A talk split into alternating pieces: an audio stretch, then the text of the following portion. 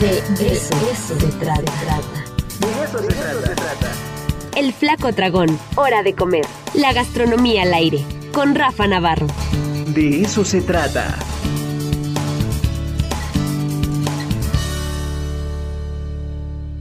Ya está el Flaco Dragón. ¿Cómo estás, Rafa? Buenos días. Cuéntanos cómo te fue. Pues bien, mira, me fui el sábado, el, perdón, el día 16 que ahora cayó en Puentes, me, me pareció muy, muy apropiado, digamos, que agarraran un día festivo, ¿no? Se juntó un puente y ahora en el municipio, pues pensaron también en la gente del día 16, la gente que descansaba, y, y, pues es buena propuesta, ¿no? Por parte de los municipios a veces no se toma en cuenta eso, cuando hay puentes, cuando de repente puede haber turismo, cuando la gente puede llegar a pasear, a hacer derrama económica a sus, a sus municipios, ¿no? Entonces tuvimos en el tercer, fuimos al tercer festival del pozole y el maíz en Izúcar de Matamoros. Fíjate que primero de camino, Ricardo, algo importante que decir, la zona de Huaquechula es zona cacahuatera, ¿no? Ahora también Izúcar, Huaquechula, se está haciendo ahí un corredor y se han creado algunas marcas, ¿no? Que te venden pues cacahuates normales, japoneses, enchilados, con queso, eh, también hacen churritos, habas, de cuanta cosa, ¿no? Entonces, lo primero, como en México pues somos siempre ultrabotaneros, eh, pues paramos por unos cacahuates ahí antes de Huaquechula, ¿no? Hay dos, hay tres tiendas muy visibles en esa carretera, ya entre Atlisco, digamos, y Zúcar de Matamoros. Ahí lo estamos viendo en pantalla eh, paramos por una botana surtida muy buena, que, trae, que trae cacahuates así como de muchos y unos churritos de queso. Este, lo interesante es que, te digo, en esa zona de Huaquechula ha ido detonando como, como una eh, pequeña industria botanera en la zona, ¿no? Y, ya están como haciendo cosas, innovando, este, metiendo sabores diferentes. Entonces paramos ahí, mira, Melate Cacahuate, es una de, los, de las tiendas donde paramos, ¿no? Y luego también, fíjate, nos paramos en otra tienda porque yo quería unas habas enchiladas, no había, y volvimos a encontrar otra tienda. Esta es eh, un poquito antes de la desviación a Huaquechula, y hay otra un poquito antes de la Galarza, ¿no? Ahí compré, fíjate, tenía años que no compraba huesitos, semillitas de capulín, me las encontré. ¿Cómo son duras para la muela, eh? Ayer las estuve, son, este, estuve dando, hijo. Muy peligrosas, ¿eh? Hoy truena y dices, tronó la semilla o me troné la muela, ya no sabes, ¿no? Hasta dan miedo. Pero bueno, y luego ya, pues bueno, obviamente nos seguimos derecho, llegamos ahí a Izúcar de Matamoros. Fíjate, me gustó, ahora lo cambiaron de lugar. El año pasado había sido en, un, en una como plazuela donde hay juegos y hay un, como un corredor artesanal, ¿no? Recordemos que hay el barro eh, policromado y hacen árboles de la vida de una manera muy interesante ahí en Izúcar. Ahora lo hicieron en otro lado, lo hicieron a una calle del Zócalo. Eh, y fíjate, había un palacio ahí juntito al, al, al parque donde se hace, que es el Parque Pavón lo interesante es los 14 barrios de, de Izúcar de Matamoros están presentes en la fachada. Oye, qué maravilla de foto. Es un guajolote el que está en el centro. Sí, increíble. Este es el más bonito, Ricardo. Les iba a poner una así como en panorámica, pero no, dije, mejor vamos a entrar al detalle para que vean qué bonito adornan eh, con motivo del 15 de septiembre, ¿no? Esto lo hacen con una, es eh, una cosa que se llama flor de Castilla del Maguey, que es lo que ven ahí como blanquito pero mira, y este representaba a ese barrio, ¿no? Que es el de San, Bernardino. Pero mira qué espectacular. La verdad, una maravilla muy, no, está increíble. Yo, ¿eh? yo, no conocía esa, esa, tradición de azúcar de Matamoros. Y es algo que también pues, va sumando a las ferias gastronómicas, ¿no? La parte cultural, además de las presentaciones musicales y artísticas que siempre hacen ahí en el, en el escenario, ¿no? Este, fíjate, es interesante porque está el Zócalo, hay una callecita que los une, que decoraron con paleacates, así como pusieron como cablecitos paleacates e iluminación y conectaba con este que era el Parque Pavón. La verdad, me, pareció muy padre, ¿no? Y de hecho se hace ahí como un corredor en azúcar que todavía se puede como seguir explotando por algunas otras cuestiones, este, pues culturales, gastronómicas, artísticas, etcétera, etcétera, ¿no? Y bueno, ya hablando de comida, ¿qué nos, qué nos encontramos por ahí? Fíjate, primero arrancamos con un pambazo. Pienso yo, Ricardo, que eh, es una quimera poblana, de la gastronomía poblana, una quimera. Es una cosa que es entre pambazo y chancla, Ricardo. Pero se ve re bueno, ¿eh? fíjate, está bueno. Lo hacen, primero le ponen frijol, ¿no? Que es como que la base del pambazo.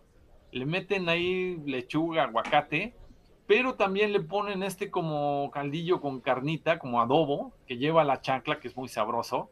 Y entonces, pues es, es, es como, como una combinación, una quimera gastronómica, ¿no? La verdad, pues bastante bien, ahí como, como muy de, feria, ¿no? Que te sientes ahí y por supuesto para el 15 de septiembre, pues qué mejor. Oye, pero ¿cómo los venden? Pues nada más así, ¿Bajo Ricardo. qué Mira, ahí- no, le- ellos le llaman pambazo. Ok. Pambazo, o sea, así a secas, tú, ah, caray, ¿qué es eso? Y- pero pues como que dices, oiga, pero ¿cuánto las chanclas? Ok, ah, no, no, es un pambazo. Ah, bueno, pues órale, está bien, ¿no? Este, pero, pero fíjate, como interesante porque son en la zona centro, ¿no? De, de aquí del estado, en, el área metropolitana, y eso, pues no, o es un pambazo o es una chancla, ¿no? Pero esto, este se quedó ahí como a medio camino, algo interesante. También comimos unos tacos suaves de cabeza. Digo, las pozolerías pues siempre aprovechan también que pues, están ahora, ahora sí que manejando todo el puerquito y pues también te venden otras cosas, ¿no? Entonces unos taquitos suaves ahí con mucha salsa verde sabrosones de una que se llamaba Pozolería Montellano. Hay que recordar, eh, Izúcar de Matamoros, pues es el municipio emblema del pozole en nuestro país, ¿no? Eh, hay hay este, pozolerías famosas en la ciudad de Puebla que incluso llevan, a- los nombres hacen alusión a que son de Izúcar de Matamoros, pero con- por le- que- porque la tradición pues lleva mucho tiempo y nos llegó como con fuerza de ahí. El pozole más característico es el pozole blanco, ¿no? Ese es como, como, Claro. como el más este, poblano, podríamos decir, en ese, en ese rumbo, aunque bueno, también llega a haber otras, otras influencias de otros lados, ¿no? Eh, fíjate que comimos un, eh, platicando ahí a una- unas personas que llegaron de Oaxaca a vivir desde hace más de 20 años, entonces empezamos a cotorrear gente muy amable, ahí están viendo un pozole oaxaqueño eh, que tenía un poquito Wow. un toque de, de Ya hierba llegó la hora de salivar, Rafa. Sí, y para los que no han desayunado, comido, cenado, pues peor. Y luego también un tamal oaxaqueño buenísimo de, de hoja de hierba santa, y lo están viendo en pantalla. Este, muy, muy bueno. Fíjate, me- en esta ocasión me acompañó mi mamá. Pedimos un tamalito, lo probamos, y mi mamá en automático, ¿sabe qué? Sí, y además baratísimos, ¿no? Estaban en nueve pesos. Mi mamá sí, de, pues, da- dame 10 de entrada para, para, para arrancar, ¿no? Sí. Entonces ya ahí le llevó a las tías, ya sabes. Y luego, fíjate, era de Silacayoapan, Oaxaca. Eran estas, una señora y su hija. Eh, nos platicaba que por el tipo de clima, eh, ahí no se da la hoja de plátano, ¿no? De, de, de es esta región. Entonces, por eso empezaron a hacer como que la hoja del maíz, porque el tamal oaxaqueño, de repente, pues viene en otra presentación, ¿no? Es como raro verlo eh, como puesto en hoja de maíz.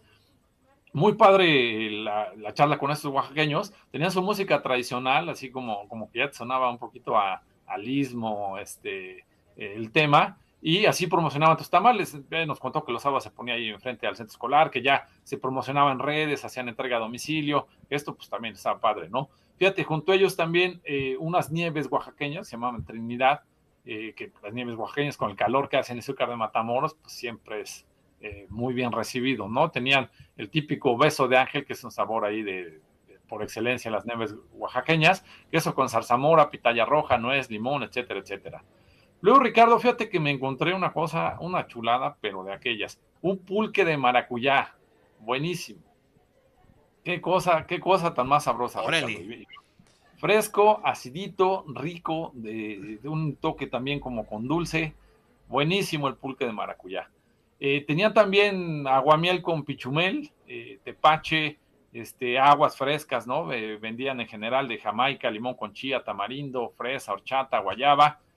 Algo interesante, en ese, en ese zocalito, digamos, o en ese, en ese parquecito, que es el Parque Pavón, hay un, hay un lugar, fíjate, no conocía, que se llama el Corredor Gastronómico El Tianguillo. Es una especie de mercado chiquito, así como, como un corredor grande, ¿no?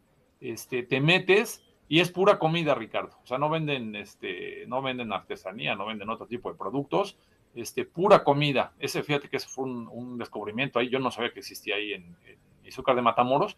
Bastante interesante. ¿eh? Aquí hablamos luego de eventos, ¿no? Ferias, este, pero también quiere decir que pueden ir en otras ocasiones del año. Ahí eh, lo que me recomendaron mucho los lugares, estuve preguntando, oye, ¿cuál es el pozole? ¿Cuál es el bueno? ¿Cuál es el efectivo aquí en Izúcar? Me recomendaron mucho que está ahí en el Tianguillo, que se llama Pozolería Don Rubén. Este, fíjate, ya lleva más de 70 años, Ricardo, lo cual te habla de pues, la tradición del pozole que aporta Izúcar de Matamoros a Puebla, ¿no?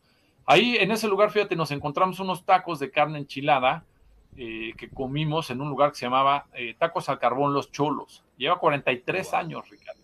Entonces es, es ya como, como muy tradicional ahí en Izúcar.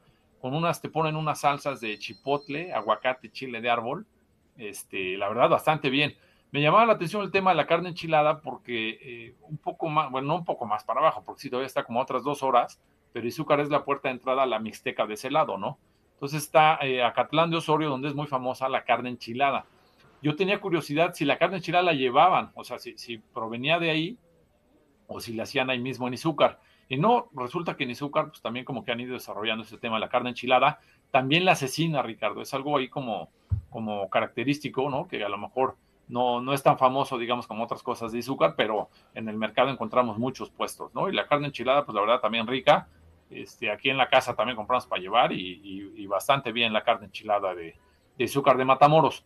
Luego, pues otra cosa que es interesante, Ricardo, de ir a estos lugares es buscar qué productos del campo hay, ¿no? ¿Qué, otras cosas se están vendiendo ahí, este, la doñita o en el mercado, etcétera, etcétera? ¿Qué, qué, qué tienes a la mano, digamos? Nos llamaron la atención tres productos locales, ¿no? Parece que perdimos a... No, ahí, seguimos, ahí seguimos, ahí seguimos. Perdón, tuvimos ahí una breve interrupción, Rafa, pero continuamos. Sí, sin problema. Encontramos uno, así como el tomate verde, que se usa muchísimo para cocinar, este, encontramos uno que se llama el tomate manzano. Ahí lo están viendo en pantalla, del lado izquierdo. Eh, pero fíjense el color, o sea, es como entre, ya como, hay unos como hasta entre amarillo y naranja, ¿no? Con algún tinte este, verdecito, bastante, pues diferente a lo que estamos acostumbrados. Eh, con ese me platicaba una señora que preparan uno que se llama el chilpaguastle, que es un, guisadito ahí que hacen también como con un chile picosón. Y luego en esa misma imagen encontramos la pitaya criolla, abajo a la derecha, este, muy redondita y chiquita, ¿no? A diferencia de otras pitayas que pues, sí tienen como un tamaño grande, estas son muy chiquitas, ¿no? Como un poquito más de, del doble de una nuez, digamos, a lo mejor pueden llegar a tener, este, y como que concentra mucho el sabor. Y luego la ciruela mango, que es el que está a la derecha arriba, eh, que es una fruta como igual entre amarilla y naranjita, este, como si fuera una papaya en miniatura, hagan de cuenta, ¿no? Lo interesante, me puse a leer un poco más de esta fruta, eh, le llegan a llamar eh, ciruela de hueso o chocote, chocote porque deriva del náhuatl mm. que significa fruta. es una fruta muy mexicana, de origen mesoamericano, se da en casi toda la República Mexicana, se cosecha en verano y fíjate, bueno, tiene un hueso muy grande, eso es como de las características, es acidito, y en Cuba le dicen el ciruelo de México, ¿no? Es, como estas frutas mexicanas que no están tanto en el repertorio, pero que bueno, este, mira que hasta nombre en agua eh, también llega a tener y toda la cosa, ¿no? Y esto fue en general, Ricardo, pues el tercer festival del pozol y el maíz. Eh, normalmente los invito a que vayan a algún evento, Ricardo, si me permites, ahorita rapidísimo, los voy a invitar ahora a que claro. cursen un diplomado. Ahora le vamos a cambiar un poquito.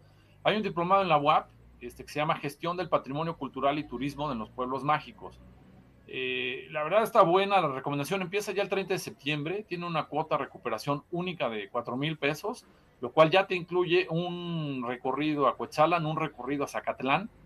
Eh, van a decir, ¿y este qué tiene que ver? Bueno, me va a tocar dar una clase ahí, Ricardo, que es, eh, voy a hablar del fenómeno gastronómico en los pueblos mágicos, ¿no? Voy a hablar un poco de qué maravilla. en las ferias, cuestiones ahí de cocineras tradicionales, eh, productos raros que llega a ver en los pueblos mágicos, temas de identidad. Entonces, eh, para quien guste, pues ahí está esta buena oportunidad de cursar el diplomado. Para los informes pueden entrar al Facebook de la Dirección General de Difusión Cultural, pueden acudir a espacio 14 de la UAP, que está en, eh, ahí en el centro histórico, en la 2 Norte 1404, o a los teléfonos 2222 46 85 60, extensión 114. Ahora, esa es la recomendación ahora, Ricardo, cursar este diplomado. Maravilloso. Pues ahí, todos los fans, todas las fans del Flaco Dragón, por favor, inscríbanse a este diplomado y además un par de viajes ahí interesantes a dos lugares emblemáticos de Puebla, ¿no? Zacatlán, ya lo habíamos comentado, una joya de la gastronomía y bueno, Cuetzalan, ¿qué podemos decir? Sí, dos maravillas gastronómicas del estado, ya pueden visitar, ya, ya verán. Y los profesores, la verdad, muy bien, ¿eh? todo está bien equilibrado el diplomado, no es por nada, pero, pero les va a gustar, métanse. Muy bien. Oye, aquí nos manda un mensaje Jess Pichardo.